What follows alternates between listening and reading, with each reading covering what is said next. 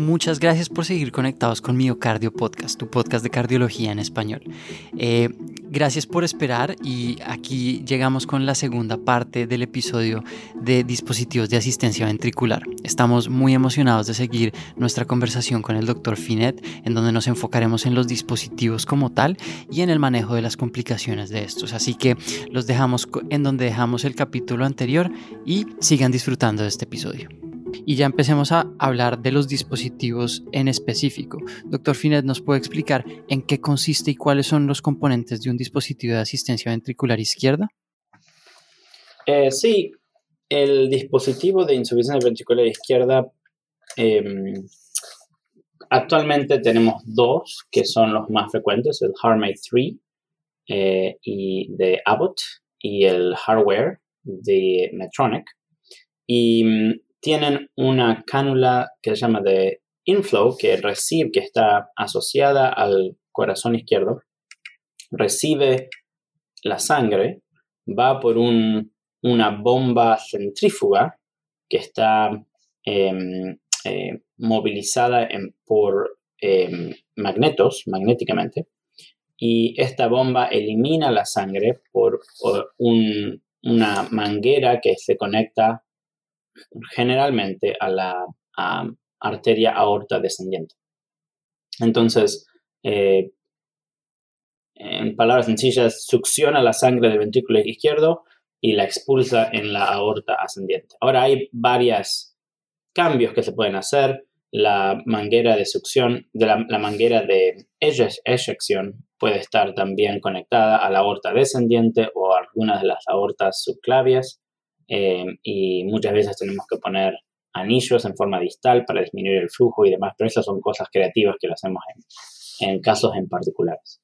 Em, este, esta bomba está conectada por un cable a un controlador que es externo y también a un par de baterías. Em, entonces el paciente tiene la bomba interna, pero no tiene ningún tipo de... Em, la bomba no tiene ningún tipo de batería interna. Entonces eh, hay un cable que sale generalmente cerca del ombligo eh, y se controla a un, a un controlador que es el tamaño de un teléfono, pero tres veces más gordo, eh, y a dos baterías. Y las baterías le duran aproximadamente unas 8 a 12 horas. Em, y el paciente también se puede conectar a la electricidad de la pared. Así que es una forma de vida completamente diferente. Necesitamos que los pacientes sean muy disciplinados. Ustedes no van a creer, pero hay pacientes que dejan que el perro les muerda los cables o se bañan conectados a la pared o se van de viaje y se olvidan las, las baterías y después tienen alarmas y no tienen baterías y están en el medio del campo y no saben qué hacer. Hay, o, cierran la, la, puerta en el cable y cortan el cable cuando están cerrando la puerta del auto. no, qué Entonces, eh, requiere, eh, requiere un entrenamiento. Eh, y, imagínense, hay gente, por ejemplo, que tiene más de 70 años que implantamos y no quieren usar un teléfono, pero ahora tienen que estar, aprender las alarmas y cómo son y qué significa, qué tienen que, hacer, aprender a sacar la, a desconectar las baterías, volverlas a conectar, a tenerlas cargadas todo el tiempo. Tienen cuatro pares en general, digo, dos pares. Así que es un cambio de vida bastante grande, pero obviamente es a cambio de tener vida y tener una mejor vida de calidad. Completamente de acuerdo. Horrificante todas las historias que nos acaba de mencionar, pero creo que él, es muy importante la educación tanto a los médicos como a los pacientes sobre este tipo de dispositivos. Em, creo, que, creo que esto es una parte súper fundamental en toda medicina y por esto me llevo a la siguiente pregunta. ¿Cuánto tiempo llevamos usando estos dispositivos y cómo son los desenlaces de ellos? Em, los dispositivos de asistencia de circulación mecánica permanente em, llevan ya varios años, eh, casi hace 20 años. el, primer eh, em, estudio clínico que hicimos eh, fue en el 2001, pero había estudios prototipos que se habían usado antes y han habido diferentes generaciones. Solían ser muy grandes, estar conectados en el abdomen por debajo del diafragma pesaban muchísimo. En los controladores o el cerebro de la máquina generalmente tenía el tamaño de un lavarropas eh, y los pacientes no se podían mover. em, los controladores fueron disminuyendo de tamaño con el tiempo. Después volvimos a hacer em, con el, el HeartMate 2, empezamos a hacer un, se llama un pocket, como un pequeño, una pequeña habitación dentro del, del, cuerpo, eh, un espacio virtual que se hacía para poder eh, implantarlo y estaba implantado todavía debajo del diafragma. Em, después vino el, el hardware, que fue el primero que eh, se implantaba en forma intrapericárdica, adyacente al ventrículo izquierdo. Y de la misma manera el, el HeartMate 3 ahora está adyacente al ventrículo izquierdo. En tanto de la motilidad, originalmente solían ser hidráulicos, significa que por el cambio en volumen de agua em, había cavidades que se expandían o se eh, achicaban y ese cambio de volumen producía la expulsión o la succión de sangre dentro del, corazón y tenían válvulas que eran unidireccionales, o sea que movían la sangre solamente en, un, en una sola dirección.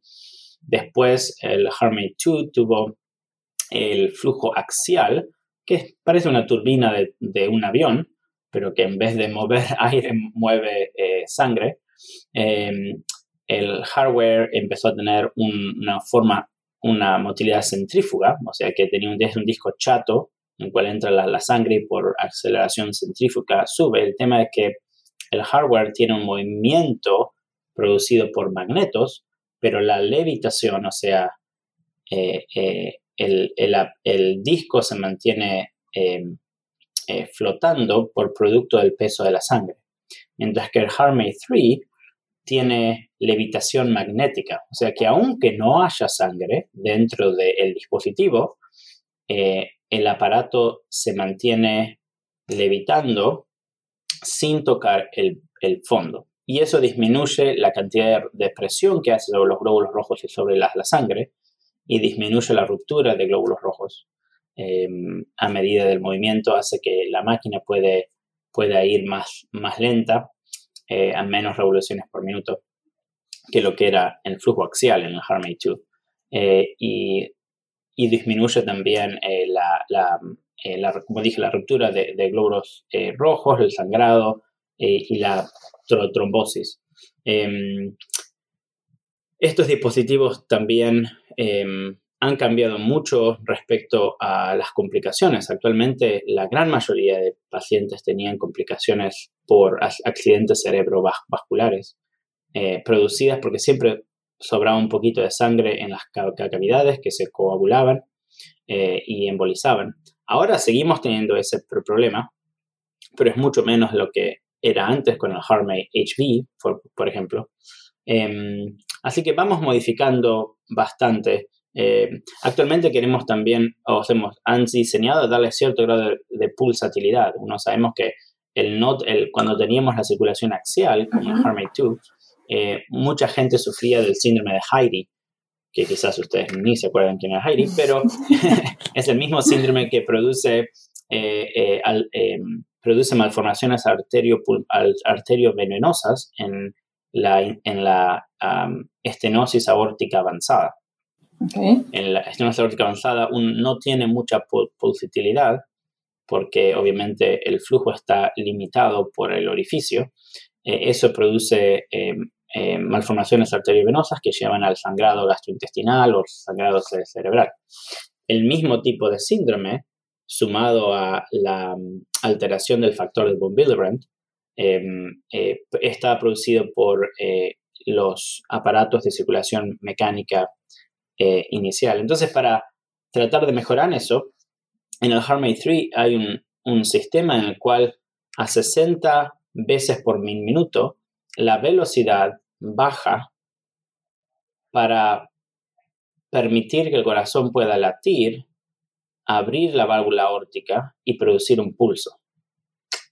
Entonces, eh, por ejemplo, el, el 3 anda 5.900 revoluciones por minuto, pero baja eh, a, a 4.000 o 4.500 cada 60 veces entonces, cosas que el corazón pueda latir en ese momento, abrir la, válvula aórtica y tener un pulso.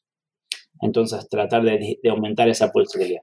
Pero bueno, hay un montón de otras cosas. Eh, también el hardware tiene otro sistema que se llama, se, llama la Cycle, que, que también es, es, algo similar, disminuye la, la pulsatilidad para poder producir cierto grado de, em, de lavaje del, del aparato para disminuir eh, la incidencia de strokes, de accidentes cerebrovasculares.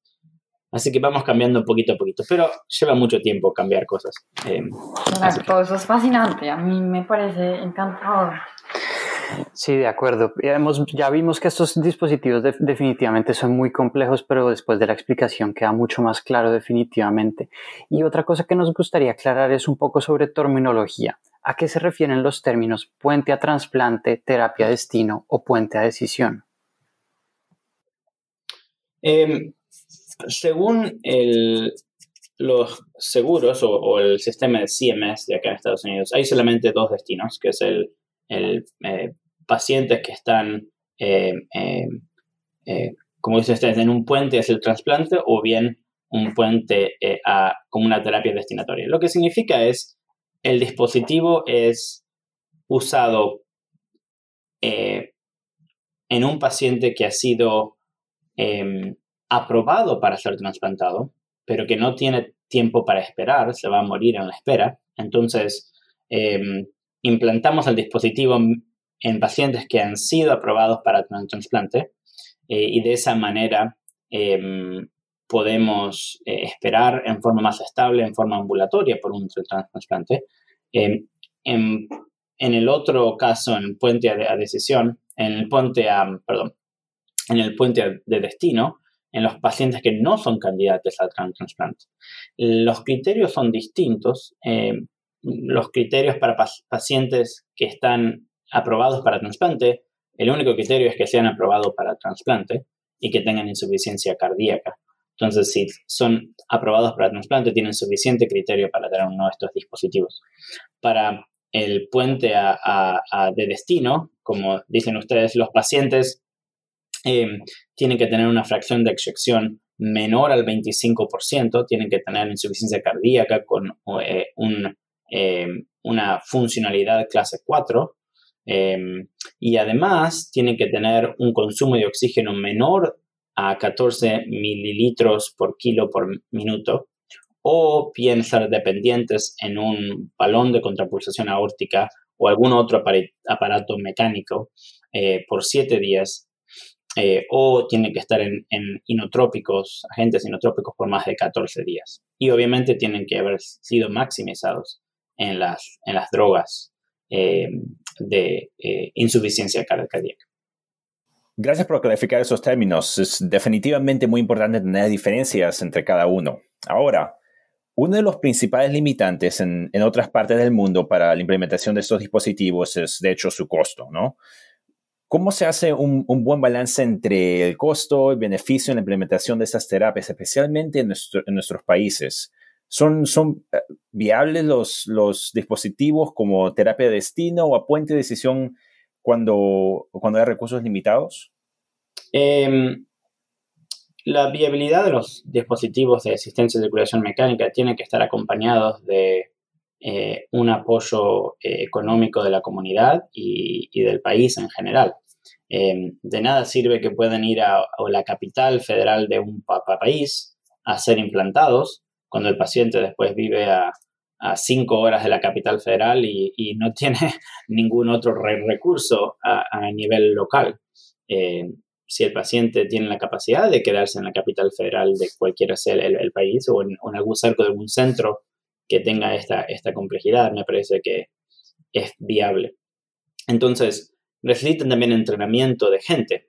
Eh, va a haber médicos que lo van a cuidar, a menos que el paciente pueda vivir cerca de la institución donde lo implantó eh, va a ser muy difícil que pueda tener cuidados médicos idóneos eh, cuando el paciente tiene que vivir en lugares alejados. Pero eso pasa acá también en Estados Unidos. Lo único que eh, hay muchos más centros hay, que son más diversificados y hay más acceso. Em, desde el punto de vista de trasplante es mucho más caro a largo plazo porque las medicinas de inmunosupresión y antibióticos profilácticos o antivirales son muy, muy caras, entonces tiene que haber más recursos en ese caso.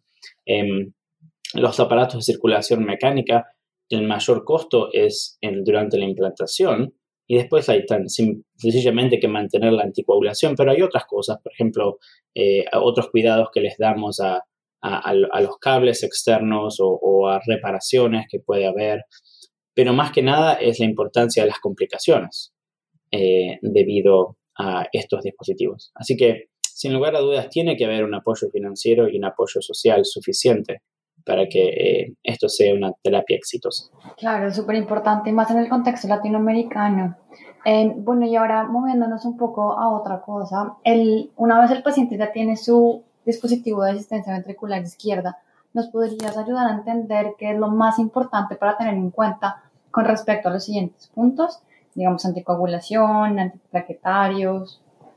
Lo más importante es que el paciente esté anticoagulado. Me parece que eh, hay una, em, un concepto universal de que la falta de anticoagulación lleva a mayor complicaciones. En cualquier, me parece que en cualquier dispositivo, no solamente de asistencia de circulación mecánica, pero también aquellos que tienen válvulas mecánicas, ustedes saben bien que eso lleva a mayor aumento de, de infartos de cerebro. Eh, el tema de los anti antiplaquetarios es un tema discutido actualmente. Em, eh, solíamos tener a los pacientes en, aspirina 325 originalmente, después se bajó a aspirina 81 miligramos. Em, actualmente hay un, estudio clínico que se llama ARIES, em, en, específicamente en pacientes que están implantados eh, por primera vez eh, con el dispositivo HeartMate 3 en el cual se están randomizando entre eh, tenerlos en aspirina o no aspirina, o, o sea, warferina sola o aspirina. Em, así que vamos a ver qué resultados tenemos. Eh, acaba de empezar hace poquitos meses, así que vamos a ver. No sabía eso, súper chévere. Bueno, ¿y qué pasa con el manejo de la presión arterial? Porque, pues, como ya habíamos hablado, estos pacientes no tienen pulso y es, es más difícil como monitorizar la presión arterial. ¿Cómo se hace eso? Claro, muchos de estos pacientes eh, a veces sí tienen pulso, eh, sobre todo si tienen los dispositivos nuevos, tienen un pulso de 60 eh, latidos por minuto, por así decir, pero muchas veces no es suficiente para chequear la presión arterial. tratamos de hacerlo en, forma ambulatoria con Doppler, entonces lo que hacemos le ponemos el manguito y, lo inflamos hasta que no tengan pulso y después ponemos el Doppler en la arteria y el primer sonido que podemos percatar con el aparato de Doppler producido por la, em, el, flujo que empieza a salir por esa arteria, esa es la, presión eh, que tomamos. Em, sabemos que a presiones em, crónicas en forma ambulatoria mayores a 85 mililitros por minuto, eh, en esos pacientes aumenta el riesgo de eh, infartos cerebrales, tanto isquémicos como eh, hemorrágicos. Entonces tratamos de mantener una presión por debajo de 85 milímetros de mercurio de Doppler o una presión media. Em, por otro lado, de un punto de vista mecánico, cuando la presión arterial es alta, las bombas no van a movilizar sangre tan efectivamente, obviamente por la misma resistencia. Entonces, eh, el paciente va a aumentar la eh, pulsatilidad, pero el, em, la circulación, el, flujo de sangre producido por el dispositivo mecánico va a ser menor. Entonces, para una mejor funcionalización del aparato circulatorio mecánico tenemos que bajar las, las presiones. Entonces, generalmente tratamos de tener presiones entre 70 y 75 mililitros de, eh, milímetros de mercurio.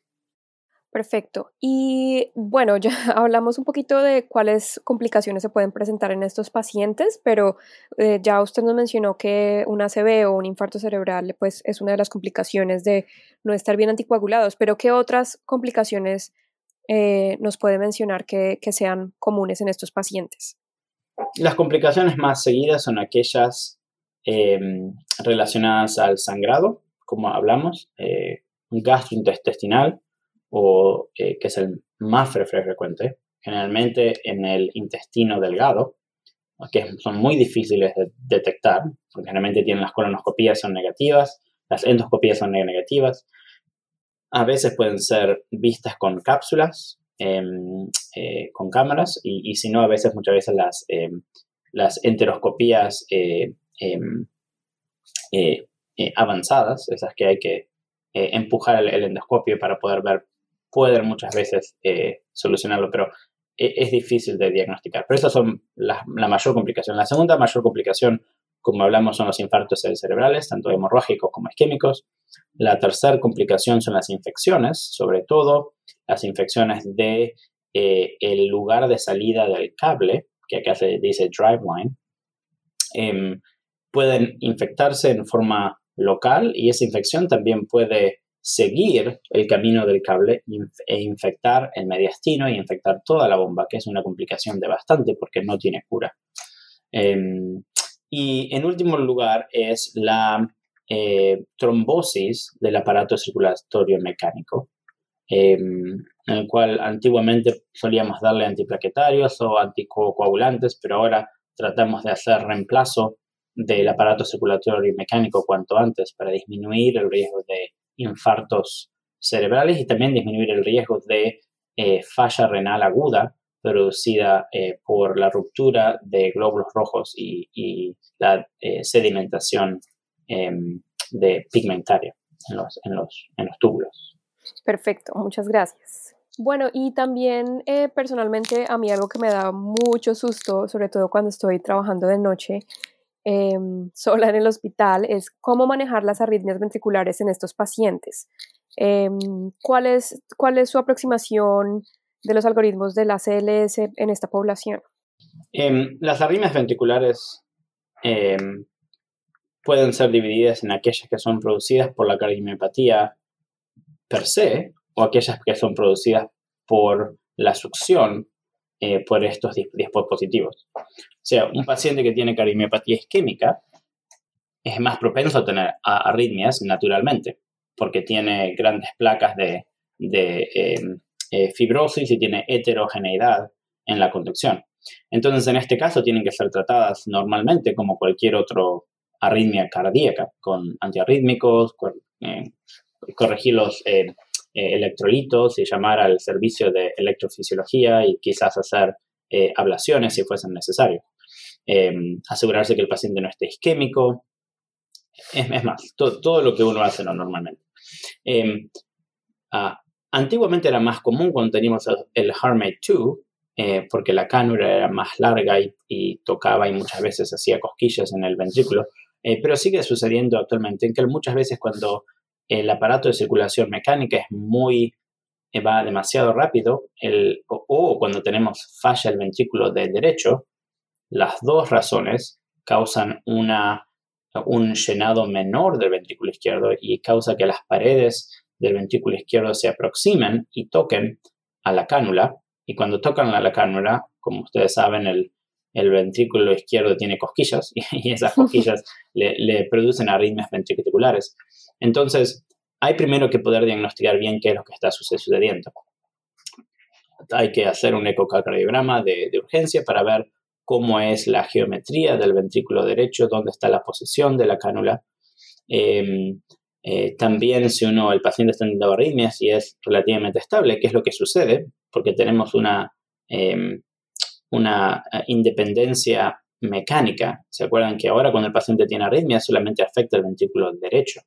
no afecta tanto el ventrículo izquierdo. Muchos pacientes pueden tener arritmias ventriculares que no son tan altas, eh, estables y son asintomáticos. Así que es importante si tienen desfibriladores ponerles un magneto para que no sean choqueados, si no van a seguir estando choqueados y estando despiertos, que no es lo que uno quiere. Entonces se pone un magneto, pero previene que el desfibrilador se, se, se active y tienen tiempo para hacer un ecocardiograma o poner un, un, catéter de Swan-Ganz y tratar de ver cuáles son las hemodinamias. Em, y se tratan em, en forma regular, em, con excepción de que si el paciente tiene eh, una eh, descompresión avanzada del ventrículo izquierdo. Entonces, en ese caso, uno tiene que tratar de averiguar Eso sucede porque por alguna razón el paciente perdió volumen, que es muy común, pacientes que tienen sangrado masivo gastrointestinal, que todavía no ha salido por ningún lado y aparecen con arritmias y tienen una descompresión del ventrículo, es porque el paciente está sangrando, eh, pero uno no lo sabe. O bien, inmediatamente después de la operación, el paciente puede tener eh, eh, tamponada cardíaca y puede eh, comprimir el ventrículo izquierdo o, el ventrículo derecho o la aurícula izquierda, o bien comprimir el ventrículo izquierdo y producir ese, ese eh, disminución del, volumen del ventrículo izquierdo.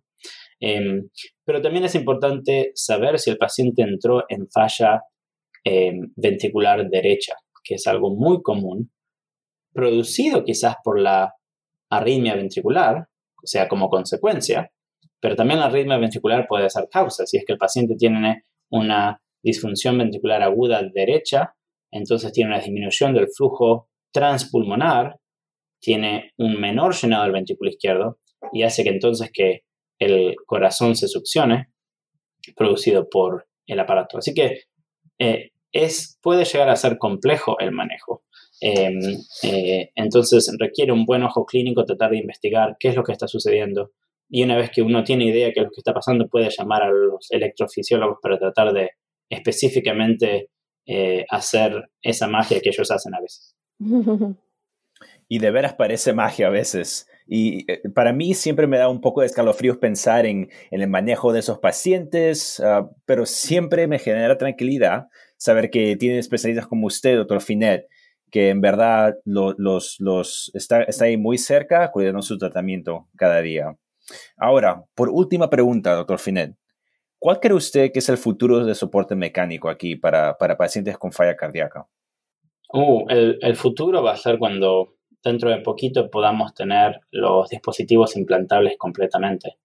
Eh, eh, cuando podamos tener suficiente batería, tanto que sea eh, permanente o que sea recargada en forma transcutánea, me parece que eso va a cambiar muchísimo la calidad de vida. Muchos de los pacientes no quieren estos tipos de dispositivos porque tienen que lidiar con botones o las baterías o, está todo afuera y no quiere que la gente los, vea. Sí. Eh, pero en la misma manera que tenemos desfibriladores que son completamente implantables, eh, cuando eh, dentro de poco tengamos aparatos de circulación mecánica ventricular completamente implantables, me parece que ahí sí van a competir con el trasplante cardíaco a largo plazo. Eh, si es que las baterías son suficientemente buenas. Actualmente la sobrevida eh, entre los dispositivos de circulación mecánica del trasplante son muy similares a corto plazo. Dentro de los primeros tres años, primer uno, dos, tres años, la sobrevida es similar. Em, pero obviamente los pacientes, aún los que están bien y, eh, y no tienen complicaciones con aparatos de circulación mecánica, quieren ser trasplantados porque quieren tener todo adentro. no, no, quieren tener que, lidiar con, con, dispositivos y baterías y tener que planificar.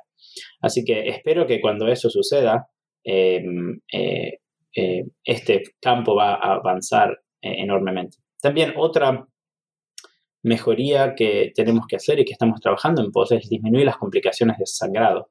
virtualmente la, la, mayoría de pacientes, la gran mayoría de pacientes tiene que ser readmitido dentro del uno, primero o segundo año por sangrados eh, gastrointestinales producidos por la anticoagulación. Eh, así que tanto el mejorar la anticoagulación o el mejorar eh, el flujo, lo que nosotros hablamos como reología, la, reología de, los dispositivos, me parece que va a ser un cambio tremendo. Así que lo mejor está por delante. Estoy completamente de acuerdo que lo mejor está por venir y más con la inclusión de todos los nuevos dispositivos que vienen en camino. Y bueno, con esto llegamos al final de nuestro capítulo. Algunos puntos de aprendizaje que Gabe, María, Nico eh, y obviamente el doctor Finet quisieran compartir. Sí, yo creo que uno que me parece muy clave es em, cuáles son los exámenes que las pacientes tienen que tener antes de ser evaluados para estas terapias y estaba el cateterismo derecho para, para asegurarnos que no tengan hipertensión pulmonar o, o que se tengan que optimizar antes de estas terapias.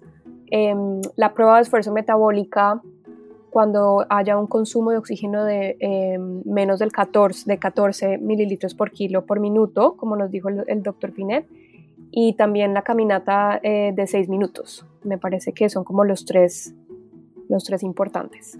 Y yo por mi parte pienso que yo me quedo con, con la enseñanza de referir a estos pacientes tempranamente para que no sea muy tarde y llegue a un punto en donde ya no sean candidatos para estas terapias. Ese creo que es el que me llevo yo.